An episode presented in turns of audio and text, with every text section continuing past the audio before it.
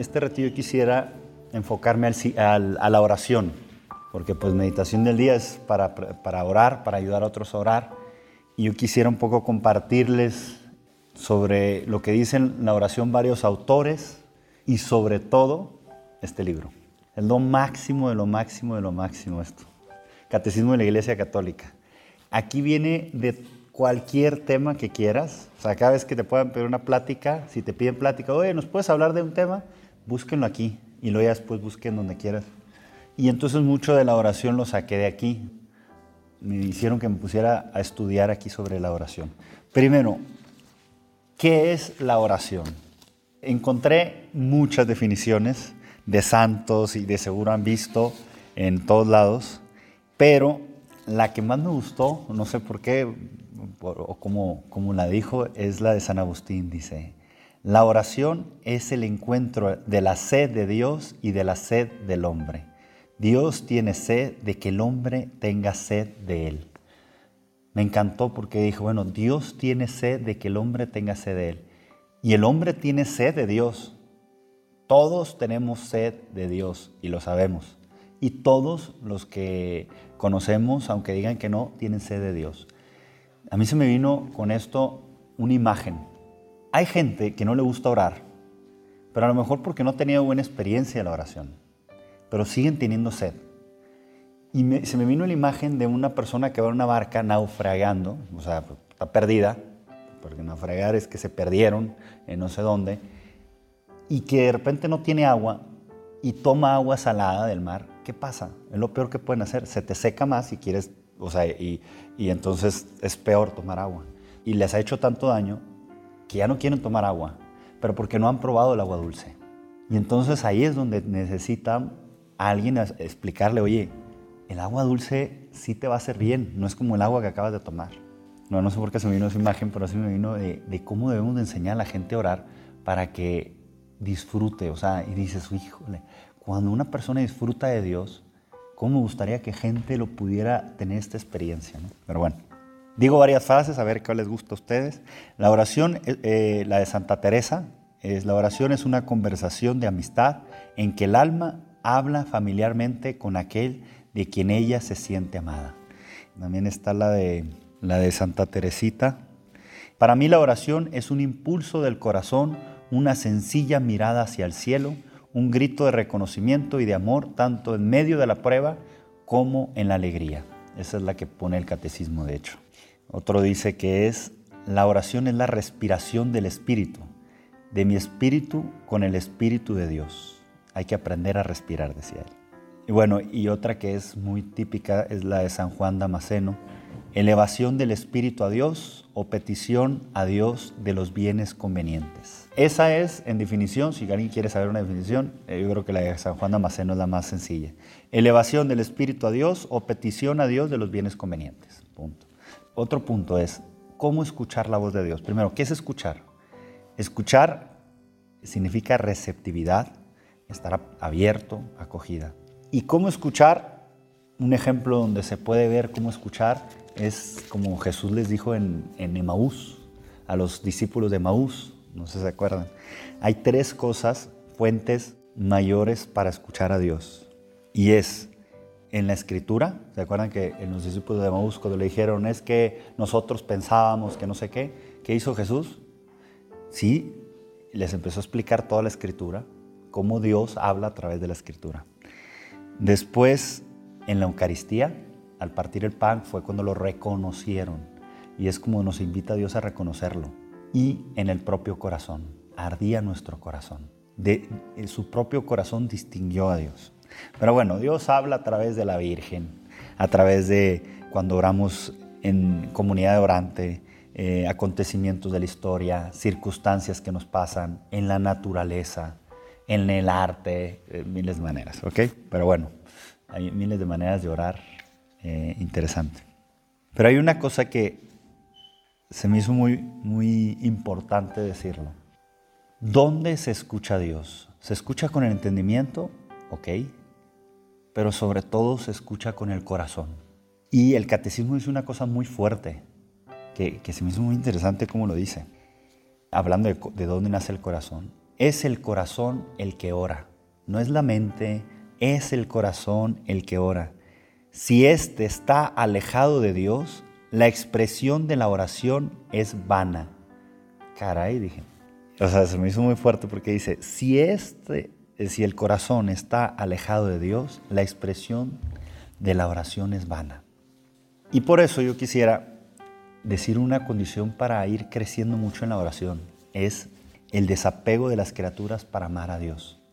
Cuando Dios ve en un corazón que está puro, un corazón que busca desaprenderse de las criaturas, es cuando Dios puede hablar mucho más fuerte al alma. Cuando a veces no escuchamos la voz de Dios, muchas veces es porque hay tantos apegos en nuestro corazón que no nos dejan escuchar a Dios. De hecho, lo contrario de la interioridad no es la exterioridad, porque la exterioridad es complemento. Lo contrario de la interioridad es la superficialidad. Entonces, cuando uno es muy superficial, o se deja llevar por todas las cosas superficiales, es cuando es bien difícil escuchar la voz de Dios porque el corazón está lleno de superficialidades o de apegos en él. Y de este tema de, apegos del corazón y de purificación del corazón hay miles.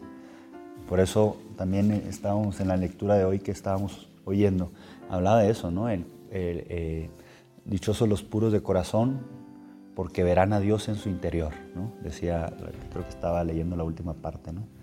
Y hay una frase muy fuerte también de Santiago, en la carta de los Santiago, que dice, la oración ferviente del justo tiene mucho poder, dice Santiago. Es decir, la oración ferviente del que tiene un corazón puro, de una persona, del justo, al decir justo, se refiere al que, el que tiene la vida de gracia, decía también la lectura eso, ¿no? El justo es aquel que tiene vida de gracia, el que tiene a Dios en su corazón, es muy poderosa. Porque es lo contrario a si está alejado de Dios, la expresión de la oración es vana. Entonces, esto para decir, una de las disposiciones más importantes para la oración es el corazón. Y otras disposiciones un poquito más sencillas es, bueno, no, no, no es cierto, más sencillas no, porque es imprescindible la fe. Dice San Agustín, la fe es la fuente de la oración. Si la fe flaquea, la oración perece. No puede fluir el río si se seca el manantial del agua. Es decir, no puede haber oración si no hay fe. Es importantísimo pues, tener, o sea, buscar la fe. Entonces, ¿por qué? En los actos es por eso que en los actos preparatorios una de las cosas que más recomendamos es pedir fe. Señor, aumenta nuestra fe. O como decía aquel que su hijo estaba endemoniado, ¿no? Muy fuerte, que le decía, ¿crees que puedo? Y le dice, creo, Señor, pero aumenta mi pobre fe diciendo, es verdad, creo, pero híjole, ¿cómo me cuesta? Y esa oración es muy bonita, cuando nos cueste creer, porque pues Dios a veces permite para ir probando nuestro corazón y nuestro amor a Él, pues pruebas de fe. Entonces cuando nos cueste la fe decir, creo Señor, pero aumenta mi pobre fe. Otra disposición y de la cual se puede hablar infinidad de cosas, eh, pero no más voy a ir tocándolas así rápido, es la humildad. El hombre es un mendigo de Dios, decía San Agustín. Fíjense, hay un momento en la Sagrada Escritura cuando empieza a hablar de Moisés, o sea, en la parte de Moisés, que dice lo siguiente, Él es de toda confianza en mi casa, boca a boca hablo con Él abiertamente, ¿no? Esto lo dice en números 12, 7 a 8, los que le gustan saber citas. Bueno, está en el Catecismo 2576, casi todo del Catecismo, ¿eh? ¿Y por qué? Yo me puse a pensar, ¿por qué eligió a Moisés? Y dice, porque Moisés era un hombre humilde, más que hombre alguno sobre la faz de la tierra. Entonces explica por qué le habla boca a boca, cara a cara a Moisés y no a otro. Porque Moisés era un hombre humilde más que hombre alguno sobre la faz de la tierra. ¿Qué pasó con todas las apariciones? Vean todas las apariciones. Juan Dieguito, está la Virgen de Guadalupe. Santa Bernadette Subirú, ah, si ven la historia, o sea, era una persona súper sencilla. Dios habla cuando el corazón es humilde, cuando uno es humilde y se sabe quién es. No significa que al decir humildad no significa soy nada, que yo no sé qué, no puedo hacer nada. Espérame, humildad es la verdad, decía Santa Teresa, reconocer tus virtudes, tus cualidades, lo que Dios te ha dado, los dones que Dios te ha dado, pero como dones de Dios y no como yo. ¿no? Yo no me refiero a que, ah, yo no soy nada, sino a reconocer quién eres delante de Dios y que si algo tienes es porque Dios te lo ha dado y te ha dado las gracias de poder tener. Otro punto es la disciplina. Y yo quiero leer, hay un, hay un libro que está muy bueno de Romano Guardini, que se llama Carta sobre la formación de uno mismo. Verás qué bueno está, porque te explica muchas cosas sobre cómo ser en diferentes facetas, pero como persona. Y dice, muchos hablan de la libertad creadora del corazón y de que la vida religiosa no se debe forzar nada, pero en realidad detrás de sus palabras no hay más que pereza y falta de, necesaria autodisciplina. Para orar bien hace falta orden. Por tanto, hay que orar regularmente. Ha de ser una costumbre tan arraigada que el alma pueda dar por supuesto que vamos a orar siempre. Es decir, eso es para la disciplina, no de que, ah, no, es que yo todo el tiempo estoy con Dios y tal. Sea, es decir, él dice, no, sí, sí, tiene que haber un orden, porque eso es pereza. Después, no, sí, yo rezo mucho porque todo el tiempo, y bueno, sí, eso es, eso, es bueno. Y hago un paréntesis dentro de esto.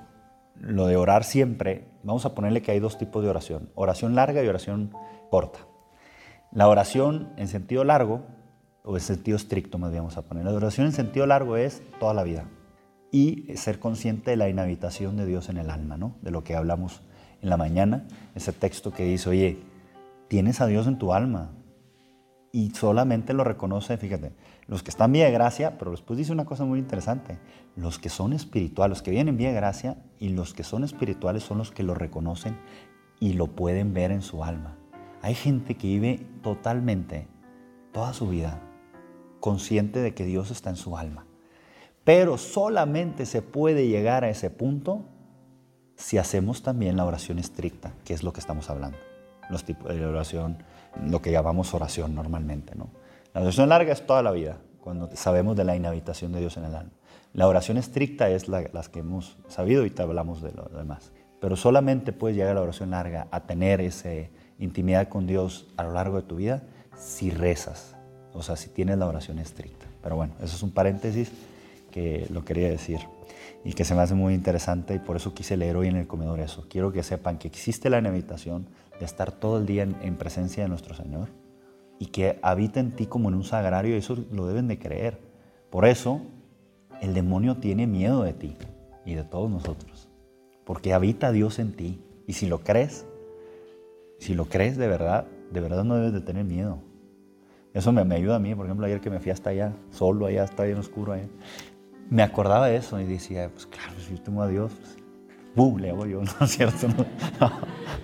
No, pero lo que me refiero es que sí. La otra vez un padre me decía que había una señora que le salió loca, ¿no? Y ah, empezó a gritarle y así.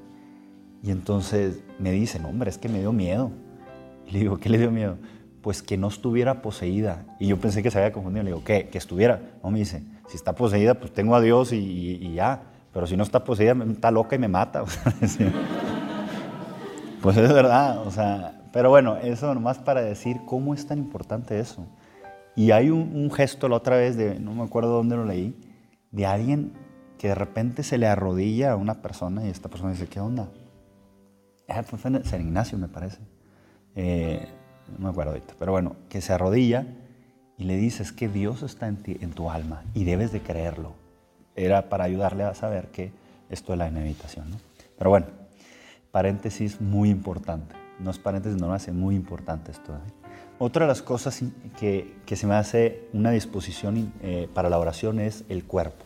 Esto lo leí, está buenísimo, no sé si ya les había contado o, o, no, pero me encanta en Cartas del Diablo, su sobrino, no sé si lo, lo han leído. Hay un momento donde, bueno, la historia es que un diablito le dice a su tío diablote, que el, diablote le, da consejos, ¿no? Oye, ¿cómo tentar a tu, a tu cliente? Como si todos tuviéramos un, un, diablito de la perdición aquí, ¿no? Además del ángel de la guarda. Entonces el diablito le dice, que es como novatón, le dice a su tío, oye, ¿cómo le hago y tal? Bueno, en un momento el diablo grande le dice, le, le empieza a dar consejos y le dice, oye, hazles creer a los hombres que da igual si rezan acostados, sentados, dormidos, tal, tal, porque ellos no saben que son animales son animales racionales, dice, pero al fin de cuentas siguen siendo animales. Y la disposición del cuerpo influye en su disposición interior. Y se me hizo muy interesante cuando lo leí, dije, wow, sí es cierto. Entonces, no, sí estoy rezando. eh, a menos que estés enfermo. O sea, pues estás enfermo, Dios sabe tu disposición interior de rezar. O sea, tampoco, no, es que estoy enfermo y te rodillas, oye, pues si no puedes, no. Y el, mismo Romano, Guardini en estas cartas sobre la formación de sí mismo dice, es cierto que se puede orar en cualquier posición, pero cada una de ellas influye en el alma. La laxitud del cuerpo será fácil que afecte también al alma. Si eres de esos que se pone así, es fácil que el alma también se ponga así. Y eso los psicólogos lo saben. O sea, el, el cuerpo refleja muchísimas cosas de nuestro interior. Permanezcamos de rodillas o de pie, dice él. Al arrodillarnos expresamos humildad y reverencia ante el Dios infinito. Estar de pie, expresa disposición alegre y animosa. O sea, dicen que si estás de pie, así como suelto, o sea, no, no rígido, sino suelto, así es como dispuesto. ¿Estás dispuesto? O también dice que es abandono a que Dios descienda, ¿no? También, o sea, cuando estás así, por ejemplo, pues estás dispuesto a que Dios descienda, a recibir las gracias de Dios tu cuerpo dispone tu alma. O sea, no hace falta fuerzas. Y tampoco le recomiendo que no lo hagan públicamente cosas que pueden distraer a otras personas. Si se van a distraer las otras personas, tengan cuidado por respeto. ¿no? Una vez una señora en Santísimo se puso a hacer aeróbics o no sé qué hacía. Yo decía, no puede ser, caray. Y entonces otra, todos nos distrajimos y una persona sí le dice, oiga, disculpe, este, así es mi manera, y grita, así es mi manera de rezar y así es como yo. Eh, pues recibo Dios, no sé qué, está bien, pero es un personal, ¿no? pero bueno, eso es lo que, lo que quiero decir es, dispongan su alma físicamente, punto. Yo quisiera, voy a intentar hacer rápido, ahora sí, totalmente basándome en el catecismo, hablar de un modelo de oración. ¿Por qué? Porque todos escriben sobre cómo orar, hay muchos, el padre Evaristo está buenísimo su libro, el padre Jacques Philippe, y están buenísimos. Pero de repente me puse a pensar la otra vez, bueno, ¿y cuál es el mejor? A ver, ¿por qué no vemos lo que nos dijo el maestro en excelencia de oración, que es Jesús? O sea, todos esos son buenísimos, pero Jesús, ¿qué hizo? ¿Qué nos dijo? Entonces yo quisiera más rápido decir, ver cómo Jesús oraba, ver qué Él decía, qué les decía a sus apóstoles los demás sobre cómo orar y cómo Él acoge nuestra plegaria. ¿ok? ¿De dónde lo saco? Por si alguna vez lo quieren leer, sobre la oración y cómo oraba Jesús y María. Este es el resumen, es el catecismo en, en, folletito. Pero bueno, del número 2598 al 2619. La oración de Jesús es ante todo una cosa. Fíjense, te le explico por qué entrega humilde y confiada de su voluntad humana a la voluntad amorosa del Padre. Su oración no es otra cosa, sino que una entrega de su voluntad a la voluntad del Padre. Ustedes vean, en los momentos decisivos, Él siempre se puso a orar. Antes de que el Padre diera testimonio, eh, cuando fue el bautismo, ¿no? cuando lo bautizaron, la transfiguración, que era un momento importante por decisivo de su misión, de lo que iba a hacer, porque están hablando de la pasión, no se acuerda, pero bueno, antes del cumplimiento de su pasión en el huerto.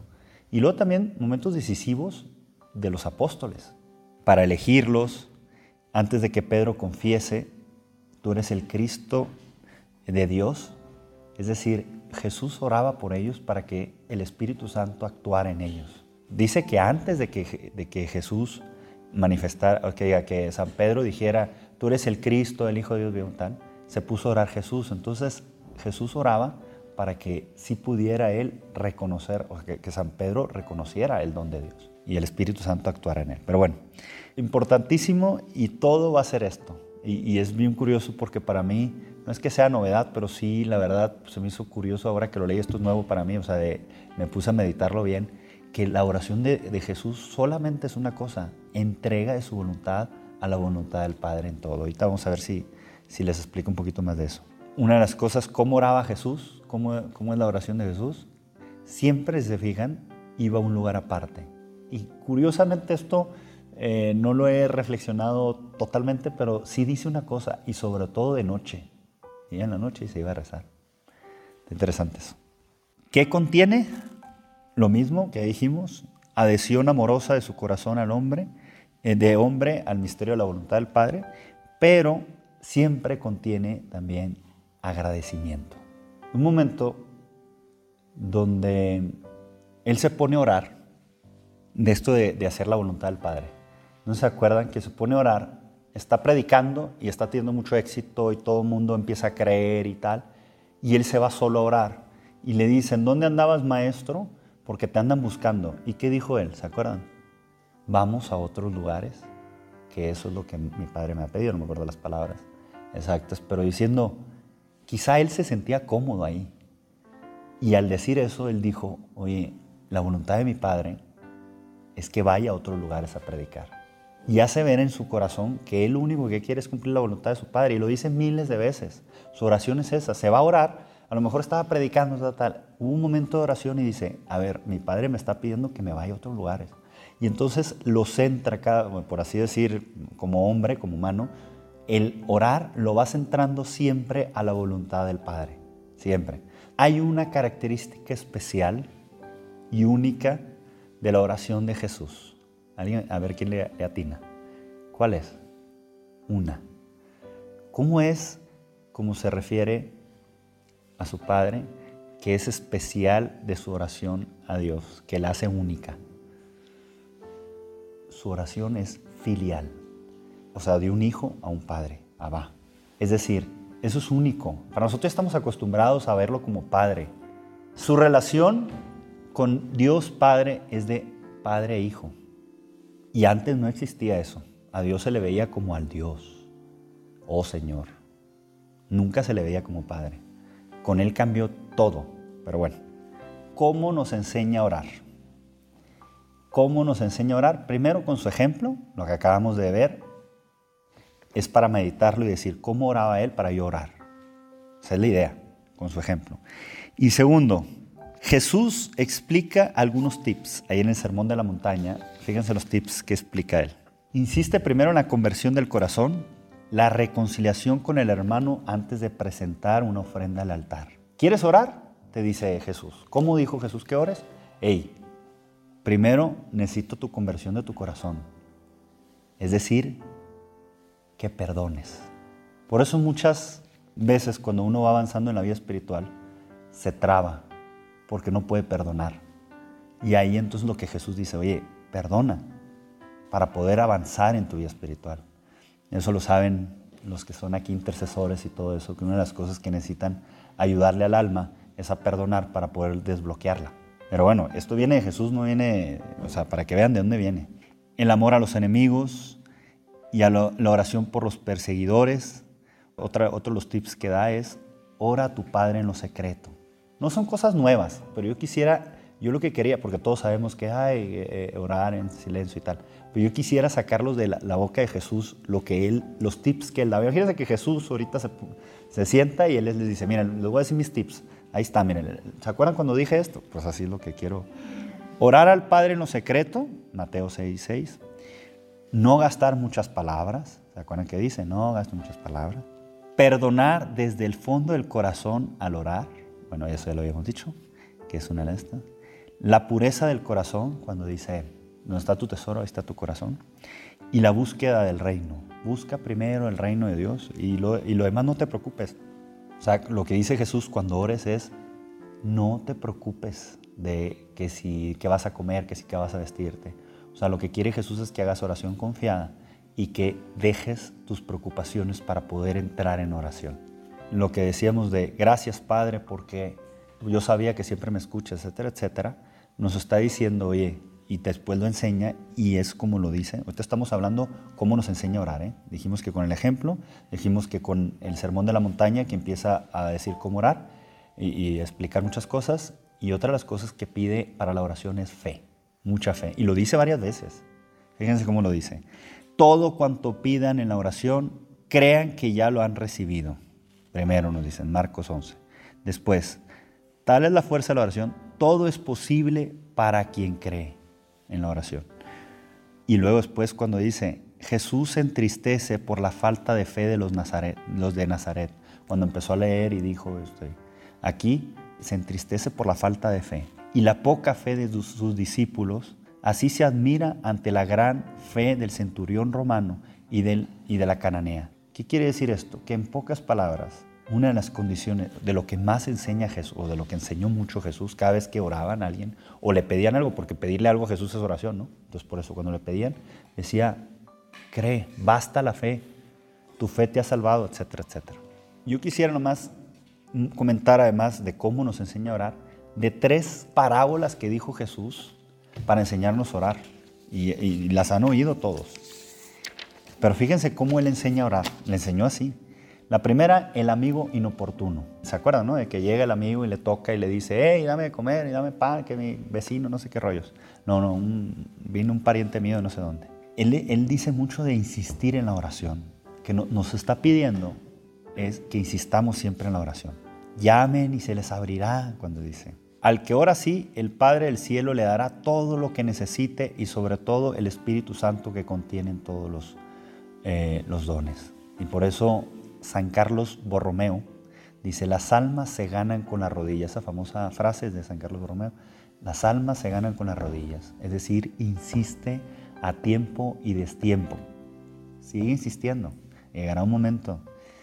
Otra, otra anécdota, bueno, parábola que cuenta Jesús para hablar de la oración. A ver, ¿alguien se acuerda de alguna anécdota que cuenta una parábola que Jesús habla para hablar de la oración? Ándale, bien. La viuda inoportuna, otro inoportuno. Bien, esa de la viejita que le está pide y pide orar siempre, con paciencia y sigue. O sea, acuérdense, o sea, que, o sea Jesús lo curioso que lo cuenta así, ¿no? dice, y el juez que no teme a nadie y no sé qué, y dijo, yo no temo a nadie, ni a Dios, ni a nadie, pero pues ya me tira y harta este para que me deje de emular. Pues de hecho, no tiene nada que ver con la oración, pero me acuerdo de, la otra vez leyendo la historia este de David Noel, el de ahí del TEC de Monterrey. Él cuentan que pidió beca, estaba en San Juan de los Lagos, y pidió beca y, no, y mandaba cartas, cartas, cartas, y no le llegaba, nunca le, le llegó la respuesta de su beca. Eh, entonces él se vino a Monterrey, bueno, se, fue a Monterrey y fue a tocar y quién es el encargado de las becas y tal. Y entonces eh, no lo quería recibir, no lo recibió y en un momento dijo, ah, que no me reciben, ¿no? Entonces se puso, se lo esperar y hasta que lo vio y se fue al carro y le dice, oye, espérame, ¿por qué no me recibes? Que te estoy pidiendo beca y vengo desde San Juan de la... No deberías de haber venido, pues es que necesito pedirte la beca. Y cuentan que de repente hasta que dijo, ¿sabes qué? Deja de andarme fregando te voy, a, dar la beca para que estar estar fregando. Y pues recibió la beca y ahora pues sabemos que es un gran hombre de iglesia y, de, y que ha ayudado tanto a México, ¿no? Entonces, para que vean cómo ayuda la insistencia, sin desfallecer. Y te voy a decir una cosa, para ser así necesitas humildad. ¿Por qué humildad? Porque una persona soberbia, ah, no me la da, ya va a volar Dios. Y si es así, mucha gente llega un momento donde, no, ya no quiero saber nada de Dios, yo le pedí y no me dio. Eso es pura soberbia. Entonces aguas, eh, también la humildad. Solo el humilde insiste, insiste, insiste. Acuérdense de la pobre que le estuvo ruegue y ruegue y que le decían, ya atiéndela, Señor. O sea, fíjense, intercedieron para que deje de, ya atiéndela, Señor, que no ves que está aquí. Y dice él, no vine más que a las ovejas descargadas de la casa de Israel, porque era su misión.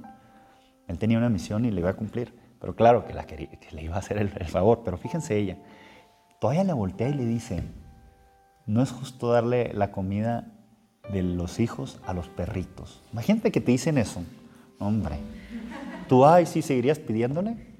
O sea, ¿hasta dónde llega tu orgullo? Fíjense, o sea, la humildad de esta señora de decir, decirse perrita para decir sí, pero los perritos están abajo agarrando las migajas. O sea, Dios dijo, no manches. O sea, Jesús dijo, no manches. O sea, esta mujer sí cree y le dio por, la existencia y la humildad que tenía. Pero bueno, la tercera es la del fariseo y el publicano, ¿no? Cuenta la anécdota de, eh, sobre todo la humildad, el, fariseo dice eso, ¿no? Eh, gracias Señor porque no soy como este y tal, tal, tal. Y el publicano dice, no, Señor, ten piedad y no sé qué. Que es una oración, después quisiera, eh, la de, oh Señor, ten compasión de mí que soy un pecador, ¿no? Es una oración muy, que después la iglesia recogió como la oración de Jesús, que le cambió una frasecita. Entonces, y otra de las cosas que ya le dijimos, cómo les enseña a orar, es, les enseña a decir, Abba, Padre, Padre nuestro.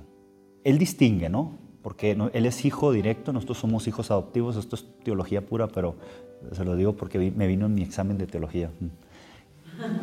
Él todo el tiempo dice Padre mío. Y solamente aquí dice Padre nuestro, pero es cuando enseña a orar. Si se fijan, cuando dice, eh, ve a los apóstoles cuando resucita y díganle que mi Padre y el Padre de ustedes, no dice nuestro Padre, dice mi Padre y el Padre de ustedes, este, eh, me mandó, no sé qué, no me acuerdo bien de la resurrección, ¿se acuerdan? Pero un momento donde distingue siempre, y aquí dice Padre nuestro, porque somos hijos adoptivos. Entonces lo que quiere decir es que Jesús, al decirnos que le digamos Padre, nos está diciendo que en su nombre estamos diciéndole Padre, porque somos sus hermanos. Y entonces nuestra oración está unida. Cuando decimos Padre, nuestra oración está unida a la de Él y Él la eleva. Entonces también para que eso puede ser un acto de fe, de decir, Señor, Padre nuestro, saber qué es, porque Jesús te lo dijo, por eso decía, nos atrevemos a decir, porque lo dijo Jesús. Entonces nos estamos uniendo a Jesús, que es su Hijo. Entonces en vez de vernos a nosotros, todos nuestros pecados, ponemos a Jesús en medio y ya lo ve a Él. Nomás una, es un numerito de eh, cómo acoge nuestra plegaria. Jesús escucha la oración de fe expresada con palabras, por ejemplo, el leproso que le dijo, Jairo, la cananea, el buen ladrón, pero también escucha nuestras plegarias en silencio. Eh, los que llevaban al paralítico, que no dijo nada al final, nomás lo curó, no, no dijo, eh, la hemorroísa, que nada más lo tocó, de las lágrimas y el perfume de la pecadora, no le pidió nada, oyó su corazón que quería ser perdonada y le dijo, o sea, queda perdonados tus pecados, pero jamás le dijo, oye, perdóname. O sea, Dios escucha nuestro corazón cuando hay estas disposiciones. Y yo quisiera que ustedes me dijeran, ¿y cómo oraba María? Su oración era igual que la de Jesús de entrega a la voluntad del Padre. Y otra era de fe. ¿Sabe? Cuando le dijo, supo. Nomás preguntó, oye, ¿cómo será esto? Nomás para saber cómo, ¿no? Ella no dudó. Todas las características que, que decíamos, humildad, fe, desde el corazón, entrega. Y hay otra, insistencia en cierta manera. ¿Cuándo? Las bodas de Caná. No, que no ha llegado mi hora. ¿Cómo de que no? Hagan lo que les dice. O sea, su manera un poquito más maternal de insistir. O sea, podía haber dicho, bueno, pues hijo, o sea, imagínate, imagínense, Jesús, que es Dios, le dijo que no a su madre, en cierta manera, ¿eh? Le dijo que no. Y a pesar de eso dijo, hagan lo que les dice. O sea, fue una insistencia un poquito más curiosa, maternal, de confianza con confianza, ¿no? ¿Cómo oraba Jesús? Que no hay mucho que buscarle por otros lados. Para y vean cómo oraba María, para que limitemos. Y veamos que Jesús lo mismo que él hacía, te lo vuelve a decir. Háganlo con fe, háganlo tal. Veamos que es muy simple las características propias, por así decir, de la oración. Y sobre todo yo diría humildad, si se fijaron, todos, bueno, humildad, fe, todas esas.